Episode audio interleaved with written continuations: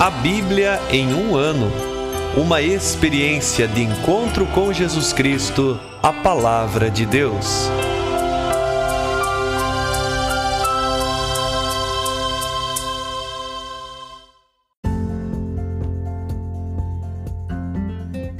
Olá, eu sou o Bruno, seminarista da Diocese de Ponta Grossa, Paraná. Você está ouvindo o podcast A Bíblia em um ano. Usando um plano de leitura cronológico, vamos ler a Bíblia inteira em 365 dias, descobrindo como a história da salvação se desdobra e se atualiza em nossas próprias vidas e na vida da Igreja.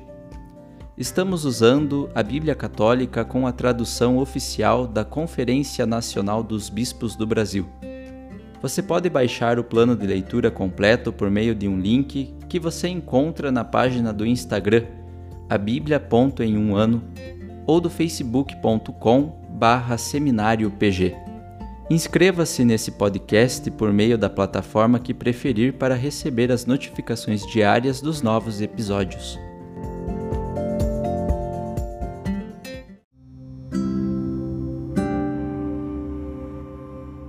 Olá, eu sou o Padre Joel Nalepa, da Diocese de Ponta Grossa, no Paraná.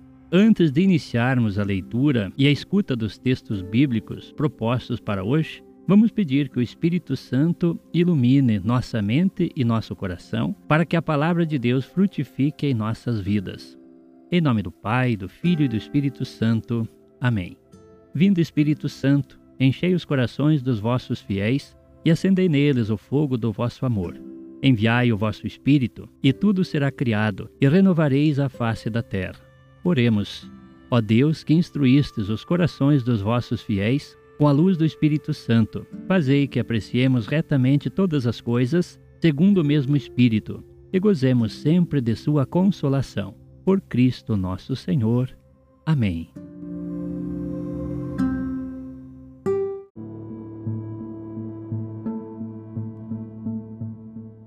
Estamos no dia 302 do nosso podcast e leremos segundo Macabeus capítulo 5 e Provérbios 24 dos versículos 15 a 18. Segundo Macabeus capítulo 5 Por esse tempo, Antíoco estava preparando a sua segunda expedição contra o Egito. Aconteceu então, durante quase quarenta dias, apareceram na cidade inteira correndo pelo ar, cavaleiros com vestes douradas, armados de lanças, organizados em pelotões e empunhando espadas. Viam-se esquadrões de cavalaria em formação cerrada, ataques e contra-ataques de um e de outro lado, movimentos de escudos e multidão de lanças, arremessos de dardos e cintilações dos ornamentos de ouro. Enfim, couraças de todo tipo. Por isso todos suplicavam que essa aparição fosse de bom agouro. Tendo surgido o boato que Antíoco havia morrido, Jasão tomou consigo não menos de mil homens e, de surpresa, atacou a cidade. Postos em fuga, os que defendiam os muros e já consumando-se a tomada da cidade, Menelau refugiou-se na cidadela. Quanto a Jasão, foi impiedosa a matança que promoveu dos próprios conterrâneos, sem compreender que era a pior das desgraças essa vitória sobre os próprios co-irmãos. Pelo contrário, ele parecia estar triunfando de inimigos e não de compatriotas. Acabou, porém, não conseguindo firmar-se no poder. O resultado foi a humilhação que lhe veio por causa de sua revolta e a fuga novamente para a região dos Amonitas. Por último, tocou-lhe uma sorte infeliz.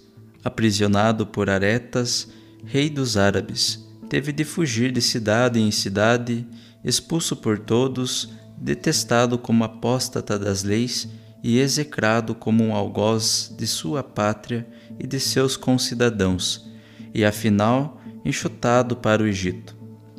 Assim, aquele que havia banido tantos de sua pátria veio aparecer no exílio. De fato, dirigira-se aos espartanos, com a esperança de aí encontrar abrigo, em razão do comum parentesco. E ele, que havia deixado tantos sem sepultura, morreu sem ser chorado nem sepultado, e sem poder compartilhar da sepultura de seus pais. Chegando ao rei Antíoco a notícia desses fatos, ele concluiu que a Judéia estava abandonando a aliança feita. Por isso, voltando furioso do Egito, apoderou-se da cidade à força das armas, e ordenou aos soldados que matassem sem piedade os que lhe caíssem nas mãos e trucidassem os que procuravam escapar em suas casas. Houve assim uma terrível matança de jovens e de velhos, massacre de mulheres e seus filhos, extermínio de moças e de crianças.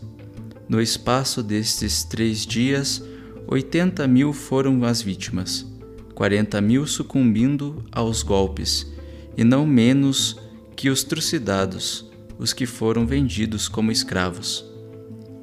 Não contente com isso, Antíoco teve a ousadia de penetrar no templo mais santo de toda a terra, tendo por guia Menelau, esse traidor das leis e da pátria.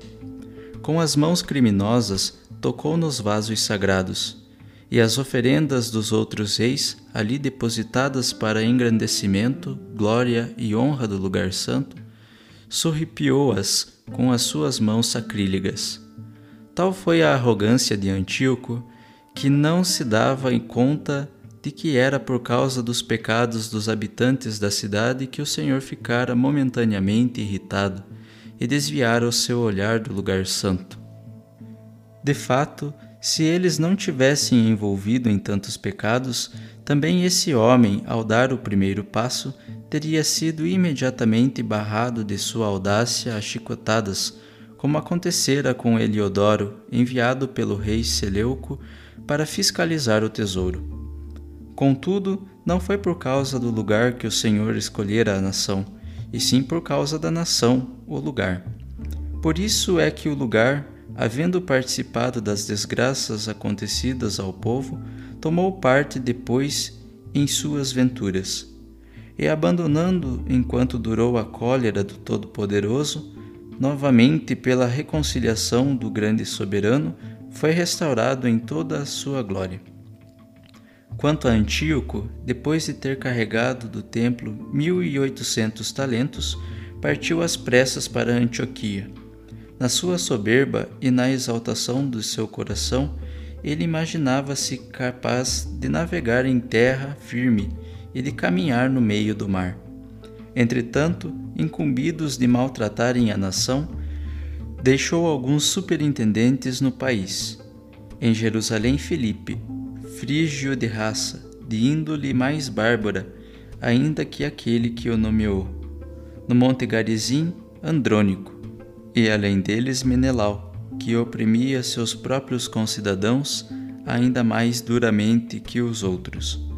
O rei enviou ainda o comandante-chefe Apolônio de um exército de cerca de vinte e dois mil homens, com a ordem de trucidar todos os que estavam na força da idade e de vender como escravo as mulheres e os mais jovens. Chegando, pois, a Jerusalém e aparentando intenções de paz, Apolônio esperou até o santo dia do sábado. Depois, surpreendendo os judeus em repouso, ordenou que seus soldados desfilassem com as armas. Então, os que haviam saído para apreciar o espetáculo massacrou-os todos. E ainda entrando o exército na cidade, abateu imensa multidão. Judas, porém, chamado também Macabeu, fugira para o deserto com outros nove homens, passando a viver aí como os animais selvagens nas montanhas. Resistiam alimentando-se apenas de ervas, evitando tudo o que pudesse torná-los impuros.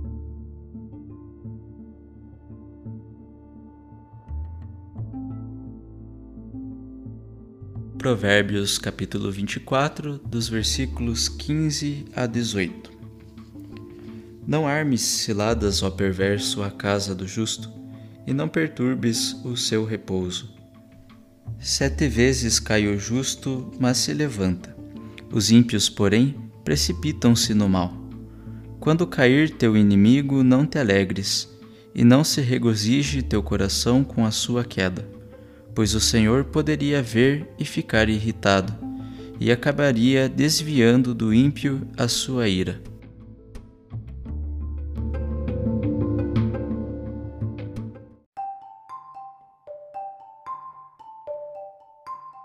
Olá, sou o Padre Jaime Roça, da Diocese de Ponta Grossa, no Paraná.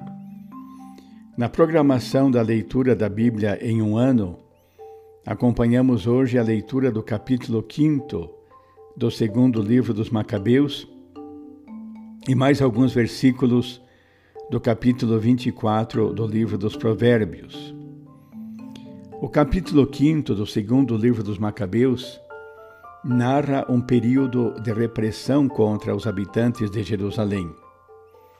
Tal repressão aconteceu sob as ordens de Jazão, que, como sabemos, era irmão de Unias, mas, usurpando o cargo de sumo sacerdote, começou a massacrar os próprios concidadãos, pensando em estabelecer-se no poder político.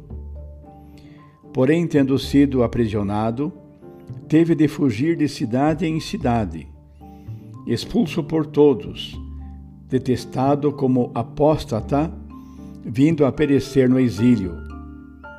Tais acontecimentos são interpretados como consequência das ações realizadas por ele de trair o compromisso da aliança com Deus. Na sequência, há a descrição da atitude do rei Antíoco, que, visando castigar a rebelião de Jazão, apoderou-se da cidade pela força das armas. Não contente com o massacre de milhares de pessoas que caíram sob o seu comando, teve a ousadia de penetrar no Templo de Jerusalém, de onde retirou os vasos sagrados. Tudo isso causou muito sofrimento ao povo. Antíoco, tendo se retirado para Antioquia, deixou em vários locais da região superintendentes que oprimiam o povo.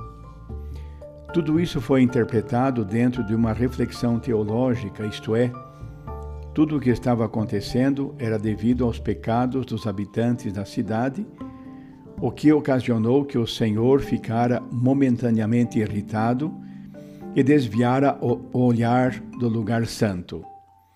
De fato, se eles não se tivessem envolvido em tantos pecados, esse homem Antíoco, ao dar o primeiro passo, teria sido imediatamente barrado de sua audácia. Deste modo, tudo isso prepara os próximos relatos que falam da perseguição e do martírio. Os três versículos do livro dos Provérbios fazem referência ao comportamento do justo e do perverso Assim diz o texto: Sete vezes cai o justo, mas se levanta. Os ímpios, porém, precipitam-se no mal. Este é um convite a não se deixar abater diante das dificuldades que encontramos. O importante é não se deixar levar pelo mal. Mesmo que, as, mesmo que se caia tantas e tantas vezes, o que importa é a disposição de levantar-se e prosseguir o caminho na construção do bem. O que se pode concluir dos textos lidos é um apelo à reflexão e ao cuidado para não se deixar levar simplesmente pelos impulsos. No texto aparece o comportamento negativo, tanto de Jazão como de Antíoco, que, influenciados pelo egoísmo, dão vazão a todos os sentimentos de aproveitamento e interesse pessoal. Deste modo, passam por cima de toda atitude de respeito e consideração para com os valores, tanto relativos à religião como do amor ao próximo. Por causa de sua ambição, não colocam limites na sua disposição de usufruir de tudo aquilo que possa levá-los à satisfação de seus impulsos. Por isso, precisamos pedir a Deus que nos dê um coração capaz de ter paciência e compreensão pelos demais, sem querer impor a própria vontade diante dos outros. Percebemos que, se não houver um autocontrole, podemos cometer vários pecados. É preciso, por isso, disciplina interior e combate constante diante dos apelos da natureza humana, que quer satisfazer a todos os desejos presentes no coração. Nesse sentido, precisamos rezar a cada dia. Jesus, manso e humilde de coração, fazei o nosso coração semelhante ao vosso. Que o Senhor nos dê a capacidade de sermos sempre e em toda parte instrumentos de construção da paz. Que Deus, Pai, Filho e Espírito Santo nos abençoe e guarde. Amém.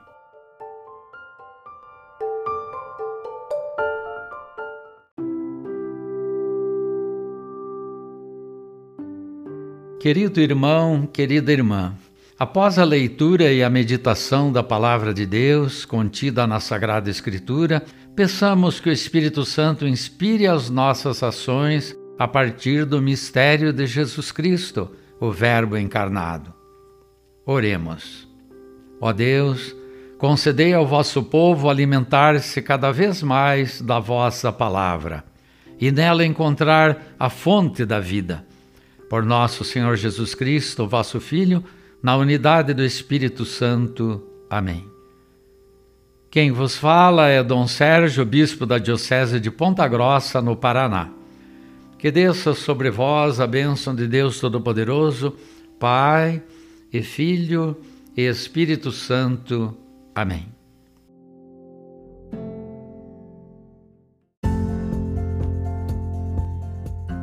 Você acaba de ouvir mais um episódio do podcast A Bíblia em um Ano. Continue nesse bom propósito de ouvir, ler e praticar a palavra de Deus.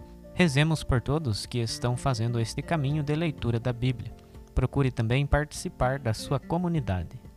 A permissão para uso do plano de leitura The Bible in a Year com o padre Mike Schmitz e Jeff Kevins foi concedida por Ascension. A versão original pode ser baixada em ascensionpress.com. Todos os direitos desse plano estão reservados à Ascension. Os demais conteúdos do podcast não são criados, revisados ou apoiados por Ascension. Até amanhã!